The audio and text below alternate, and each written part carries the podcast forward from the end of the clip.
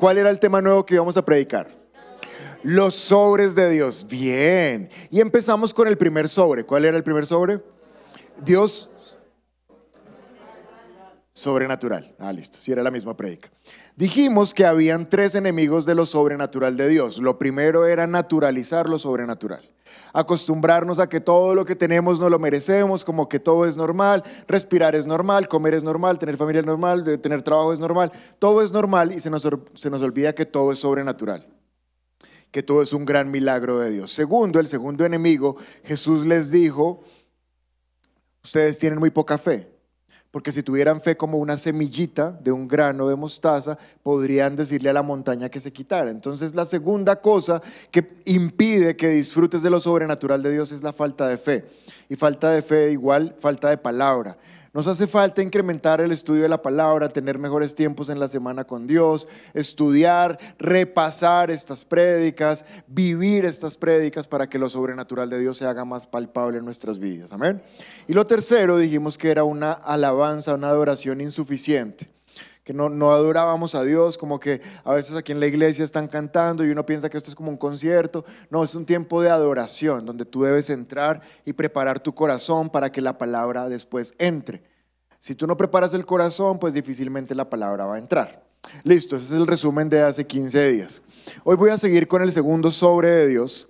Eh, para los que no saben de qué estoy hablando, hay una palabra que se llama sobre y es que todo está bajo ese sobre. Y cuando leemos sobre es porque sobre significa que añadió o sumó cosas. Y tenemos un Dios que tiene varios sobres. Hoy vamos a estudiar el segundo sobre de Dios que se llama Dios sobreprotector. Di conmigo Dios sobreprotector. Vamos con ánimo, di Dios sobreprotector. ¿Qué es un Dios sobreprotector? ¿Por qué Dios es sobreprotector? Te voy a dar cuatro razones súper rápidas. Lo primero es que Dios nos protege de una manera mucho más allá de lo que nosotros podemos entender acerca de su protección. Si tú viniste hoy a la iglesia, estás aquí, estás todo cachetoncito, todo rosadito, todo bonito, es porque esta semana Dios te protegió de manera sobrenatural y no te pasó nada. Hay personas que ahorita están en la clínica, están hospitalizados, están enfermos. Ahorita me estaban contando uno de los chicos de la alabanza que su mamá duró en urgencias como tres días buscándole un dolor ahí y él es médico, entonces me decía no, y yo imaginándome todos los diagnósticos, todo, pero él, está, él estuvo tocando esta mañana, entonces Dios fue un Dios sobreprotector. Pero Dios es más protector de lo que podamos entender. Un ejemplo de esto es que tú no puedes comprender cómo los ángeles te protegen. Tú no los ves y, tú piensas que eres un superconductor. Y esta semana manejé y no me estrellé. No. ¿Vos qué somos? Ángeles que están alrededor y no permiten ni que te toquen el carro. Pero mira que nosotros pensamos que somos nosotros, que somos muy buenos. No. Es que tenemos un Dios sobreprotector, más allá de lo que nos podemos imaginar, más allá de lo que podemos entender. Número dos, esta sobreprotección va más allá de lo que puedas notar. Tú no la percibes. Me gusta mucho pensar que Dios nos protege tanto que ni siquiera nos damos cuenta qué tan cerca estuvo el peligro. O sea, estuvo el peligro cerca, pero tú ni por ahí te diste cuenta. No porque el peligro no exista, no porque el peligro no te quiera tocar. La palabra dice que tenemos un adversario que es el diablo y que él forma, le da, forja más bien armas contra nosotros pero ningún arma forjada contra ti prosperará. Pero no quiere decir que nos estén forjando, sí se están forjando, solo que no te tocan, porque tienes un Dios sobreprotector. Número tres, primero no lo podemos entender, no lo notamos, Él nos protege más allá de lo que podemos pedir. Dios te protege más de lo que tú pudieras llegar a pedirle. No alcanzaríamos en una oración a pedirle toda la protección que necesitaríamos. Te doy un ejemplo, si sales a las cinco y media de la mañana de casa, a las cinco y media, Señor, guárdame aquí en la esquina, Señor, guárdame mientras cojo el bus, Señor, guárdame que ya me subí al bus, guárdame mientras voy en el bus, guárdame que ya me bajé del bus, ahora guárdame mientras entro a trabajar, guárdame mientras el trabajo, guárdame en el almuerzo que no me intoxique, guárdame en la tarde que no me duerma, guárdame mientras regreso a la casa. Y Señor, ahora guarda a mi esposa cuando sale de la casa, cuando se sube al bus, cuando se baja del bus, pero no solo eso, guarda a mi hijo mientras sube la ruta, mientras baja. Tú no alcanzas a pedir toda la protección que necesitas. ¿O sí? Pero Dios te protege. Mucho más allá de lo que le podemos pedir. Wow. Y número cuatro, Él nos protege más allá de lo que nosotros mismos nos podríamos proteger. Nosotros no nos podemos proteger. Es imposible protegerte, es imposible proteger a tu familia. Si tienes niños que mandas al colegio, es imposible echarlos en la ruta. ¿Dónde irá? ¿Dónde irá? ¡Ay, trancón! ¡Hay una estrellada! Que le irán a dar de once hoy, que no se intoxique. Que el compañerito al lado no le chuse el ojo con un lápiz, señor. No, tú ni puedes hacer nada, pero Dios puede hacer lo que tú no puedes hacer. Con fe o sin fe, lo embutes en una ruta a las 7 de la mañana y a las 4 te lo tiran ahí en la puerta otra vez. Y los chinos ilesos. Lo máximo esos pantalones llenos de pasto acá. Pero de resto, perfectos. Y no dependió de tu protección, sino de un Dios sobreprotector que cuida más de lo que nosotros podríamos cuidar. ¿Tenemos un Dios sobreprotector o no? Ya, ya lo empezamos a comprender, ¿verdad? ¿Cuándo entendí yo el término sobreprotector? ¿Cuándo se me reveló, lo entendí, se me abrió la cabeza? ¿Cuándo? Porque yo siempre he sabido que Dios me cuida, pero después de un tiempo entendí que no solo me cuida, sino que me sobrecuida. Esto pasó en la pandemia. Hubo un tiempo en la historia de la humanidad donde hubo una pandemia. Porque ya la gente se le olvidó, como que, ay, ya pasó. No. Pues pasó, pero existió. Hace 18 meses todos asustados, y ahora sí, no, ya no le tenemos miedo al virus pero eso ocurrió. Y hubo un tiempo donde estuvimos encerrados y en los primeros días de esa pandemia, no sé ustedes, pero yo, noticia que hubiera, dónde viene el virus, dónde viene llegando, a cuántos kilómetros de distancia está, ya viene en la esquina el virus. Dios, y uno no salía, puertas cerradas, súper angustiados del virus y que gente se está enfermando, que gente está, se está muriendo, a gente la están despidiendo de, empresas, están cerrando negocios, Dios mío. Y apagaba uno el televisor así. Y lo único que pensaba es, me voy a morir. ¿A cuántos les pasó? Ay, no, era todo súper de fe. Hombre, uno estaba en angustia. Y para acabar de completar, todo el mundo mande cadenas de WhatsApp y mande cadenas de WhatsApp. Uno no salía de la casa y todo el día allá en el lavamanos lava desde las manos, sin tocar nada por fuera de la casa. Y yo estaba en uno de esos momentos y un día estaba ya convulsionado de tanta información. Apago el televisor, miro mi casa y veo que en mi casa no hay ni un estornudo. En mi casa no falta nada.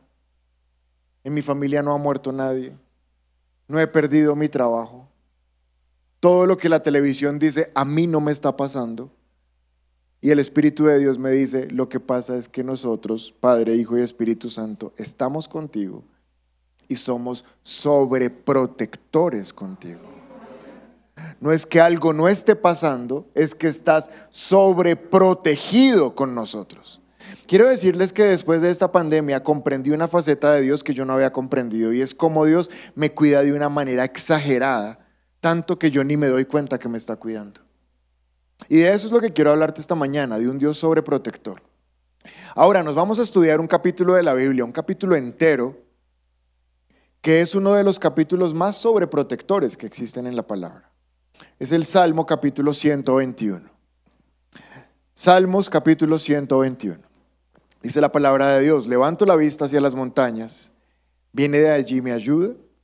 Mi ayuda viene del Señor, quien hizo el cielo y la tierra. Él no permitirá que tropieces. Él te cuida, el que te cuida no dormirá. En efecto, el que cuida a Israel nunca duerme ni se adormece. El Señor mismo te cuida. El Señor está a tu lado como sombra protectora. El sol no te hace daño durante el día, la luna durante la noche. El sol, el Señor te libra de todo mal y cuida tu vida.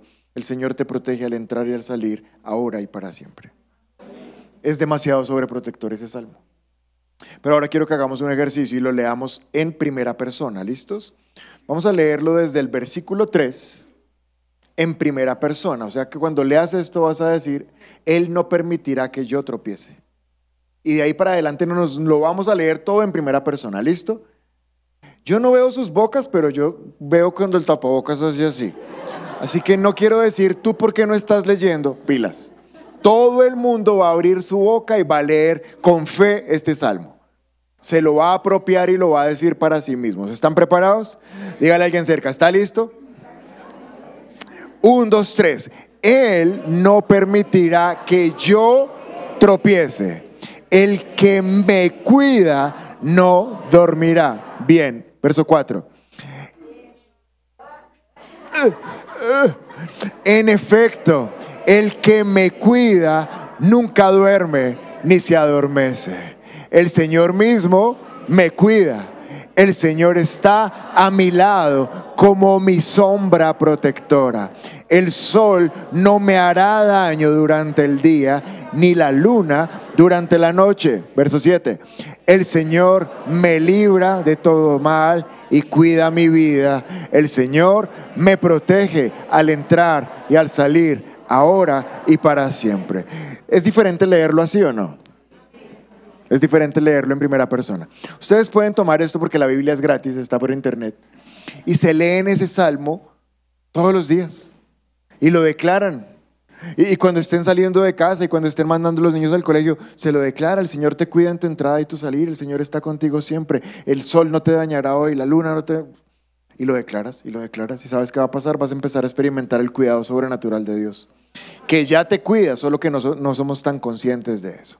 Voy a mostrarles en este salmo algunas características de un Dios que es sobreprotector.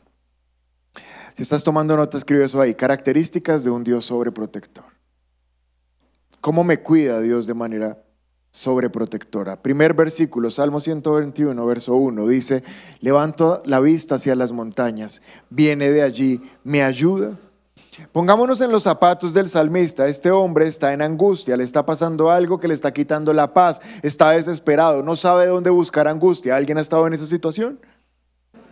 no es deseable, no se las deseo, no quiero que la vivan, pero si la viven, si la están viviendo, si la van a vivir, este salmista le pasó lo mismo. Y cuando está en medio de la situación, ahora él dice, ¿de dónde vendrá mi ayuda? ¿De dónde vendrá mi socorro? ¿Y a dónde está mirando? A las montañas, a las montañas levanto mi vista. ¿Viene de allí mi ayuda? ¿Qué significa en la montaña en este contexto? En este contexto la montaña es lo más grande, lo más alto que nosotros los seres humanos podemos ver en esta tierra. No hay nada más alto en la tierra que una montaña. Amén. Es lo más alto. Porque ya por encima de una montaña, ¿qué es lo que ves? Las nubes, pero eso no es de la tierra, eso ya es del cielo. Entonces, la montaña, el salmista está diciendo que está buscando, mírame a mí, está buscando en esta tierra qué es lo más alto que le podría ayudar. ¿Dónde podría encontrar la ayuda máxima hablando humanamente? Te voy a poner ejemplos. Si estás pasando en una crisis financiera, si tienes que invertirle capital a tu empresa, si tienes que comprar algo y no tienes, la montaña en ese momento sería un banco. ¿Es claro? O sea, es lo más alto que te podría ayudar en la necesidad que tienes. Así que, eh, ¿de dónde vendrá mi sustento? Mi sustento viene de Colpatria. Algo así.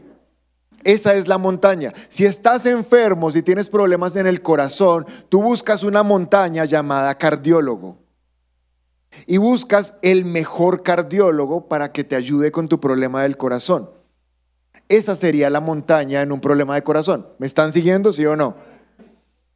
Si estabas queriendo entrar a un trabajo, si quieres meter a tu hijo a la universidad, no pasó el examen, no, la hoja de vida no te da, tú quieres una montaña que es una palanca, alguien que esté allá adentro y te ayude a entrar, porque tiene la capacidad de ayudarte. ¿Ya comprendimos que es una montaña? Entonces ahora el salmista dice, levanto mi vista a las montañas. Levanto la vista a lo más alto posible de mi situación que me pueda ayudar. ¿Viene de allí mi ayuda? Vamos a leer lo que dice Salmos capítulo 33, verso 16. Salmos 33, 16 dice, el ejército mejor equipado no puede salvar a un rey. ¿Cuál sería la montaña de este rey que necesita ser salvado? Según ese versículo el ejército mejor equipado. El ejército mejor equipado sería la montaña donde él encontraría protección. Pero dice el Salmo que ni el mejor ejército, ni el más lleno de armamento puede salvar al rey. Después dice, no puede la gran fuerza ser suficiente para salvar a un guerrero. ¿Cuál sería la montaña de ese guerrero? Su gran fuerza. Pero su gran fuerza es insuficiente para salvarlo. Verso 17, no confíes en tu caballo de guerra para obtener la victoria. ¿Cuál sería la montaña ahí? El caballo de guerra. Pero dice la palabra, no confíes. Miren el verso de arriba, el ejército mejor equipado no puede. La frase de abajo, la gran fuerza es insuficiente. Verso 17, no confíes porque no puede. Ninguna montaña en este mundo es suficiente para que tú pongas tu confianza en Él y esperar que te va a ayudar. Ninguna. Son insuficientes. No pueden. Por mucha fuerza que tengan, no te pueden salvar. Pero el verso 18 lo vamos a leer todos juntos a la voz de tres. Un, dos, tres pero el Señor vela por los que le temen, por aquellos que confían en su amor inagotable. Me parece tremendo cómo Dios pone todo lo que podría salvarnos y después dice, todo eso no puede. Pero yo velo por los que me temen. Yo los cuido. Ya entendimos que es una montaña en el contexto del Salmo, ¿verdad? Isaías 54:10. Ahora aparece este versículo para acabarnos de, de, completar, dirían en México, para acabar de ajustar. Y entonces en el verso 10 dice, pues las montañas podrán, las montañas podrán, lo que sea en lo que estás poniendo tu confianza, se va a mover. Ah, es que yo soy súper deportista y mi salud es perfecta. Eso se puede mover. Ah, es que mi empresa es la más estable del mercado. Esa se puede mover. No es que tengo el mejor esposo del mundo. Ese se puede mover. Pues las montañas podrán moverse. Las colinas podrán desaparecer, pero aún así mi fiel amor por ti permanecerá y mi pacto de bendición nunca será roto, dice el Señor que tiene misericordia de ti. El salmista, ¿dónde estaba buscando la ayuda? En la montaña. Y Dios le dice, pues toda montaña, por más alta y poderosa que sea, se va a mover. Mas yo siempre estoy contigo estable. Porque es la primera característica de un Dios sobreprotector, que Él es estable. Él no se mueve. Él no va para allá y para acá. Él no se desanima de nosotros. Él, él no nos abandona. Y me gusta mucho eso que dice acá. Y mi pacto de bendición nunca será roto. ¿Cuántos tienen fe para hacer una declaración esta mañana? Vamos, di conmigo, aunque las montañas se muevan. Vamos, di, aunque las montañas se muevan. El pacto de bendición que hay sobre mi vida nunca será roto. Wow. ¿Por qué? Porque tenemos un Dios que es sobreprotector. Él no se mueve como cualquier montaña. Verso 2, primera característica, tenemos un Dios estable. Verso 2, dice la palabra en el Salmo 121, mi ayuda viene del Señor, que hizo los cielos y la tierra. Ahora el salmista ya está tratando como de enfocar la atención. No, no, no, no, no, mi ayuda no viene del jefe, mi ayuda no viene de la empresa, mi ayuda no viene del banco. Dios puede usar el médico, pero esa no es mi ayuda. Mi ayuda viene del Señor que hizo los cielos y la tierra. Uh. Pero acá hay una declaración de fe. Él está buscando confianza. Él se está tratando de llenar de fe a sí mismo y por eso apela a lo más sobrenatural que hizo Dios, que fue crear este mundo. Porque tú siempre tienes que reconocer el gran poder que tiene tu Dios. ¿Por qué? Porque este mundo, el miedo, el temor, Satanás, las circunstancias, va a tratar de asustarte para que se te olvide que por encima de todo hay un Dios muy poderoso. Y entonces el salmista dice, ¿qué es lo más poderoso que hizo mi Dios? Mi Dios creó el cielo y la tierra. De hecho hay otras versiones que no dicen el cielo, que son más correctas, que lo que dicen es creó los cielos y la tierra. Porque Dios no solo creó las nubes, hay gente toda romántica y mira el, atardecer que Dios hizo. No, Él no solamente hizo el atardecer, Él por encima de este cielo atmosférico que tenemos hizo todas las galaxias que existen que ni siquiera nos podemos imaginar. La ciencia jamás va a saber cuánto universo existe. Simplemente por una razón, el universo sigue en expansión permanente, sigue creciendo, se sigue aumentando. Y ese segundo cielo también lo hizo Dios. Y Él más encima está en el tercer cielo, que es donde Él habita con la plenitud de, la gloria. Ya está Jesús, están todos los santos, los ángeles y para allá vamos nosotros. Entonces, Dios no solamente hizo las nubecitas, Dios hizo el tercer cielo, las galaxias y las nubecitas. Y el salmista empieza a tener un poquito de fe. Si Dios creó los cielos y la tierra, me va a crear ese puesto en esa empresa. Si Dios creó los cielos y la tierra, va a sanar esta enfermedad que está afectando a mi cuerpo. Porque Dios creó los cielos y la tierra. Porque la segunda característica que tiene este Dios sobreprotector es que es un Dios creador. Y Él no creó, Él sigue creando hoy. Es tan sobreprotector, es tan sobreprotector que lo que sea que estés necesitando, si no existe, Él te lo crea. Como para tres. Es tan sobreprotector que lo que necesitas, si no existe, Él te lo crea. Estoy terminando mi décimo semestre de medicina en la universidad. Quiero irme a hacer una cosa que se llama internado, que es la, la, parte siguiente de la carrera. Quiero irme a uno de los mejores hospitales que hay en el momento en Bogotá. Y allá solo reciben ñoños. Entonces hay que presentar examen. En los otros reciben a cualquiera, pero allá solo ñoños. Y yo de ñoño, nada. Y entonces llego a presentar el examen, solo hay 12 cupos, uno para cada mes del año. Solo hay 12 cupos y hay un montón de gente y yo miro todos y una cara de ñoños. Y, presento el examen, salen los resultados y adivinen qué. No, no pasé. Y yo me sentí mal porque yo le había pedido a Dios pasar. Ese era un deseo de mi corazón, estar en ese lugar y no pasé.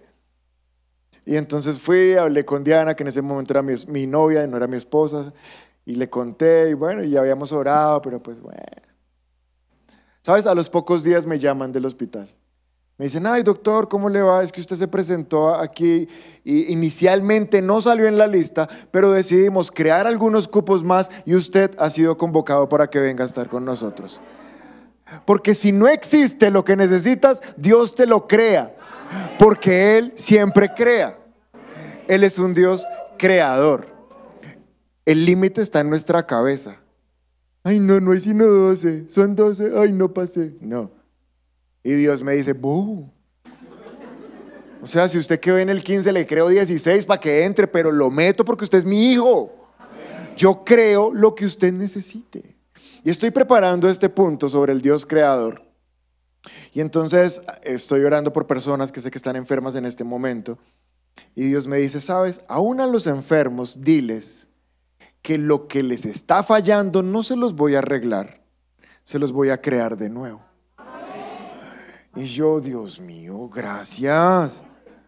Pero es que resulta que yo soy médico y para mí creer eso es muy difícil.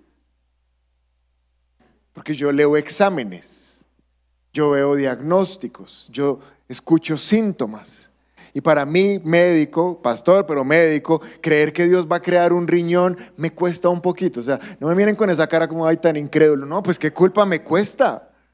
Porque han sido 20 años de medicina y ahora la palabra, Dios me dice, voy a crear lo que les esté faltando. Y entonces ahí empiezo a hablar con Dios como, o sea, Él sabe que no le creo.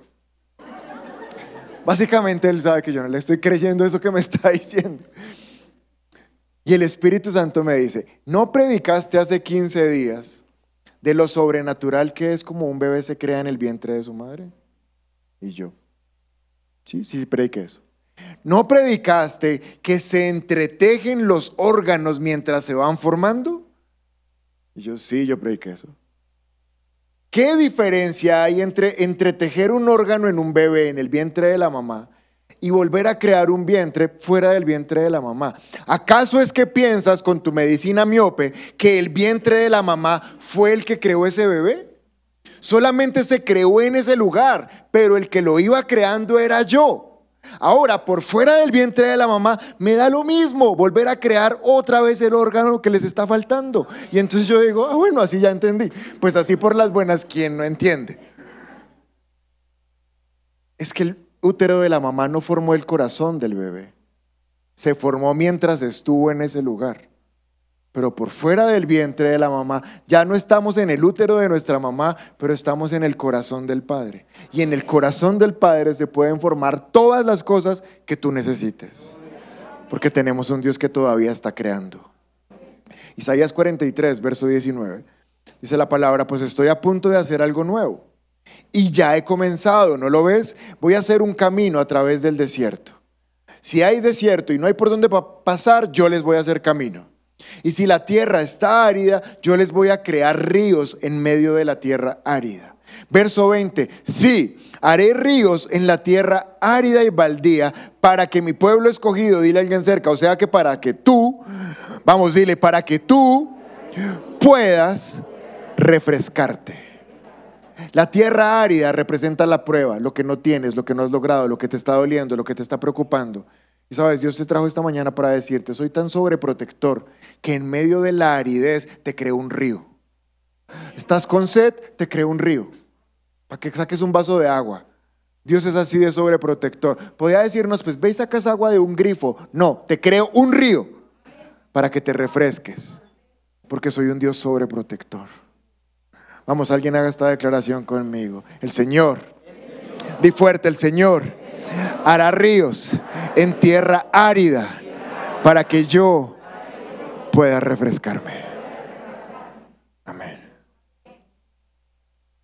Ya con esto nos podríamos ir para la casa. Un Dios que es estable, no como las montañas que se mueven, sino que Él siempre está.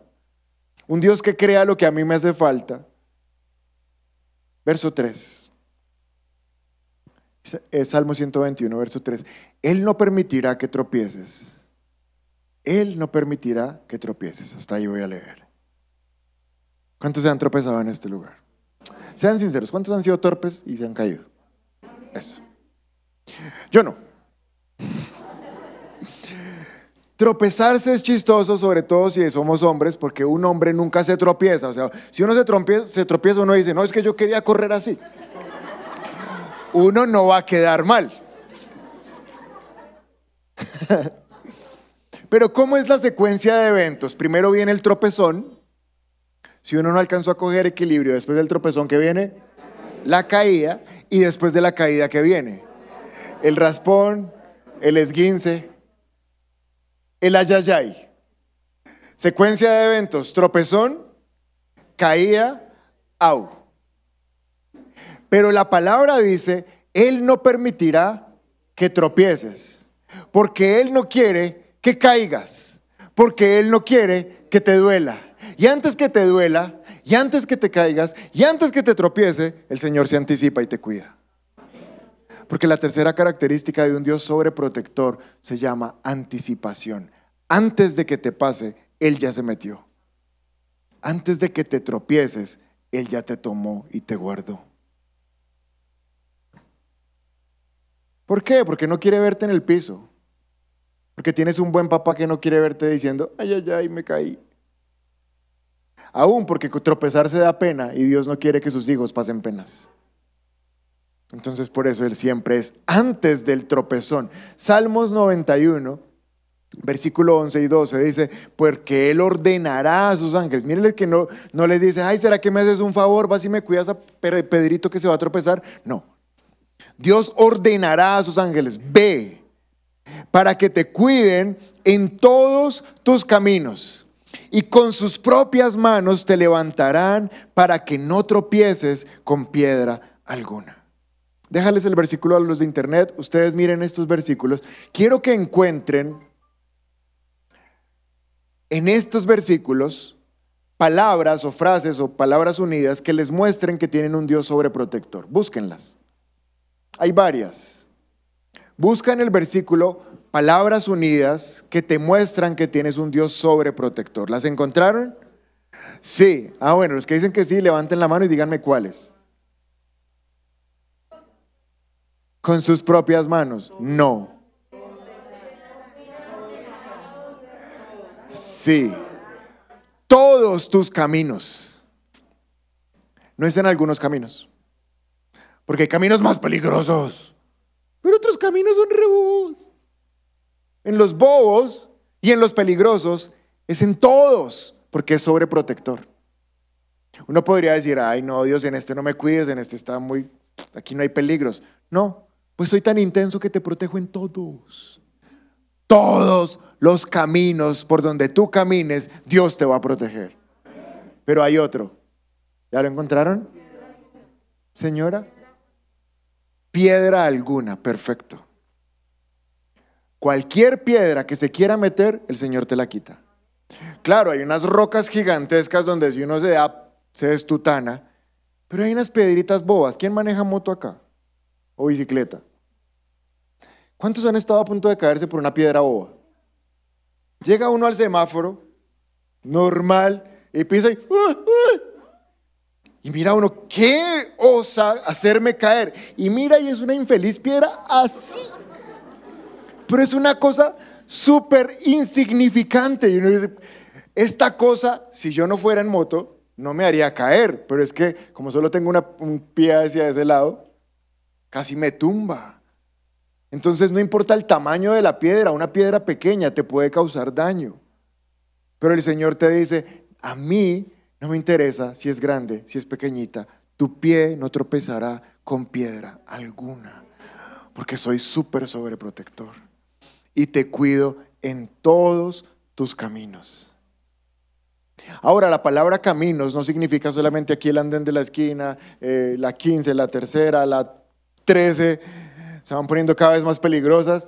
No significan esos caminos únicamente. Obvio que son esos caminos, pero hay otros caminos que la palabra de Dios dice que Dios nos va a cuidar y son nuestras decisiones.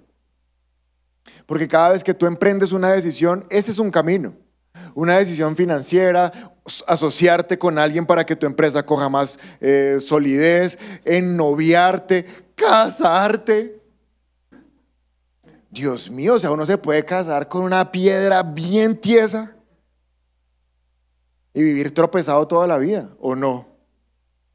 Dios dice, hasta en esos caminos yo te ayudo a que no tropieces. Porque hay personas que van a hacer tropiezos para tu vida, pero Dios no quiere que tú tropieces. Vamos, toma fe y di conmigo, mi Padre. Vamos, di fuerte, mi Padre no permitirá que tropiece con piedra alguna. ¿Por qué? Porque se anticipa. Él siempre está antes. Siempre. ¿Alguien aquí le ha pasado que uno dice, uy, mire que casi, pero no me pasó? Casi me roban, casi me estrello, casi me caigo, casi pierdo plata, casi, casi, pero no. Ah, bueno, entonces ustedes saben lo que significa la anticipación. Dios se anticipó. Versículo 3. Tercera característica de este Dios sobreprotector.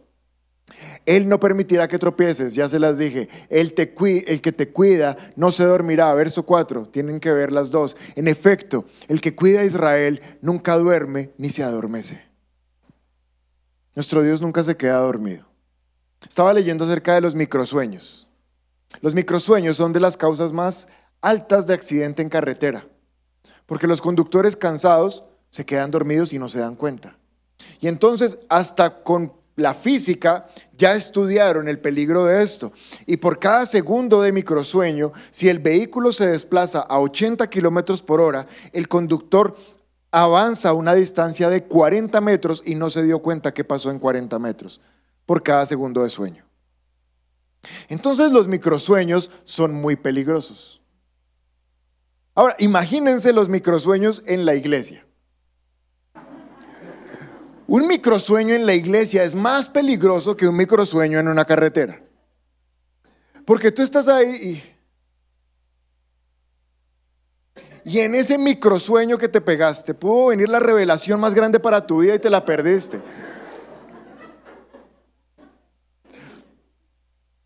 Esta parte la he disfrutado. Y, uno ahí sentado y... ¿Cómo es que es lo del tropiezo?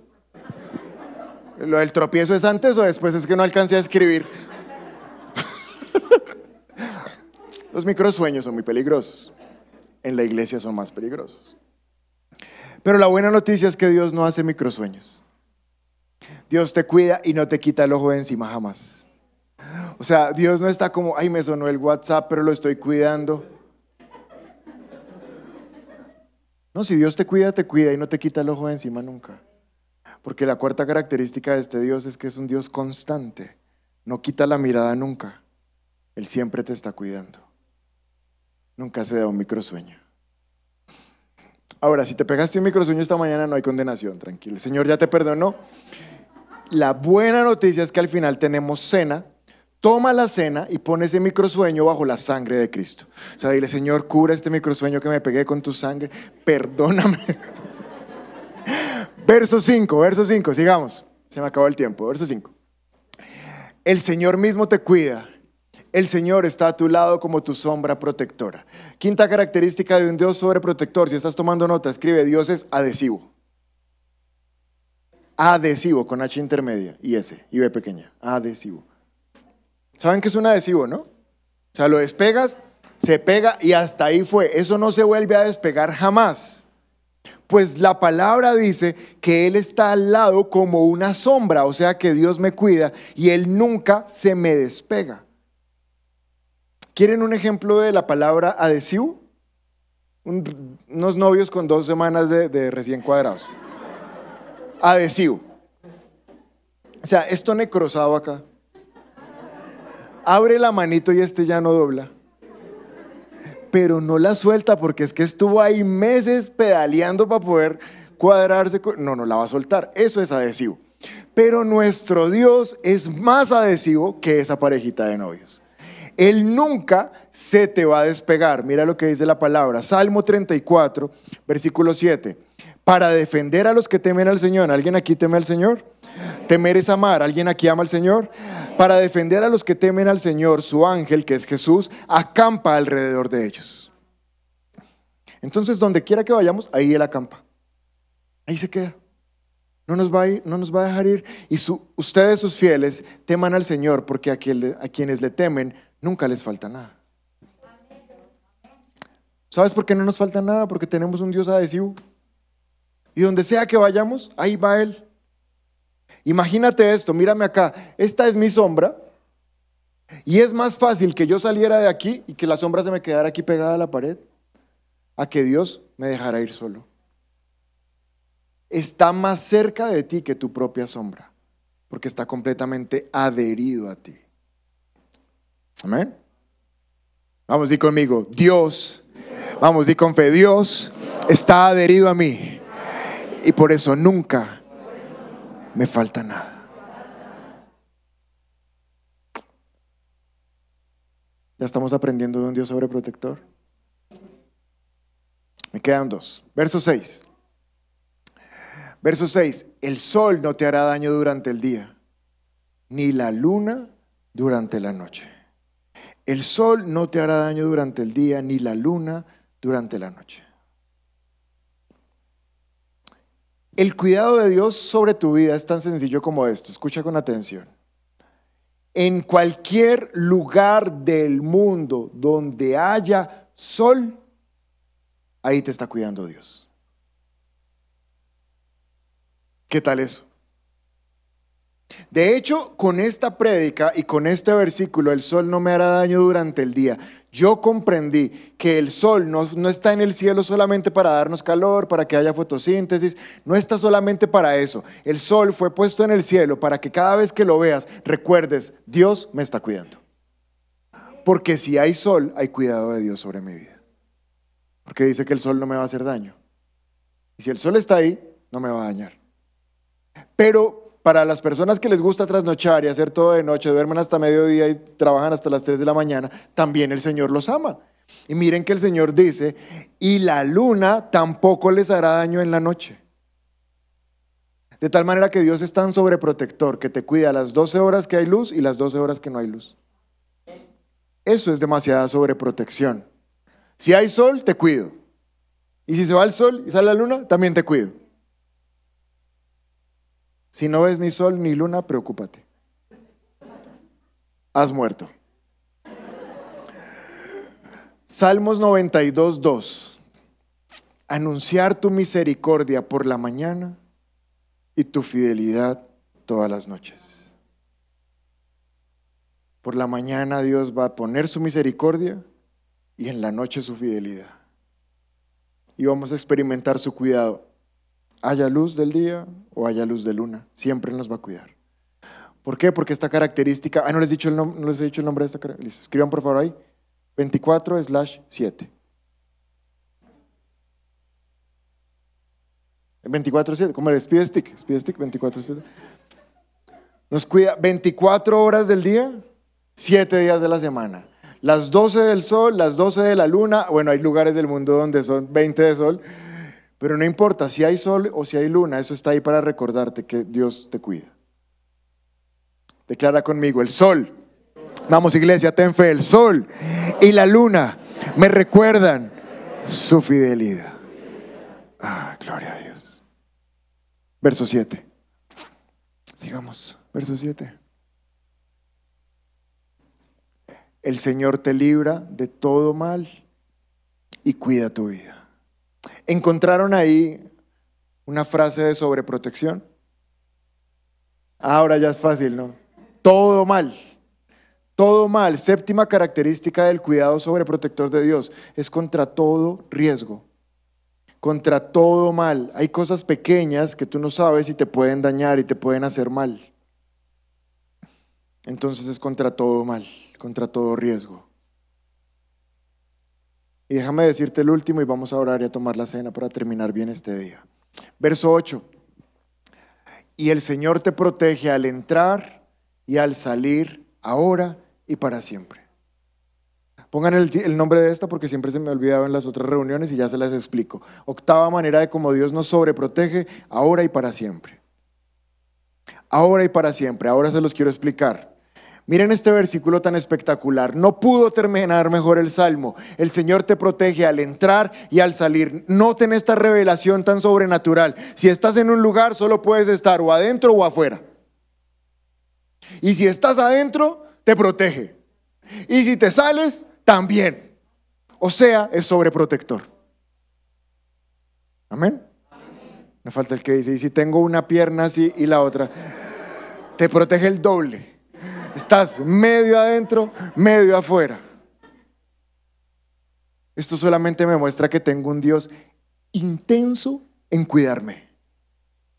¿Dónde se me entró? ¿Dónde se me entró? Ah, ya entró, voy a cuidarlo. Ya salió, ya salió, ya salió. Cuidémoslo. Donde sea que entre, donde sea que salga, el Señor te está cuidando. La reina Valera dice, ya sea en el hogar o ya sea por el camino, el Señor te protege. Sea que ya llegaste a casa, en casa también te protege. O sea, si eh, esposos llegaron un poquito tarde, el, el Señor les va a proteger de su esposa. Pero sea por el camino, también los va a proteger. Amén. Los hombres dicen que amén, amén, pastor. Y el salmo no pudo terminar mejor. Miren cómo termina este salmo. Nos protege ahora y para siempre. Ahora es ya. Y para siempre es en una hora. Para, para siempre es en un día.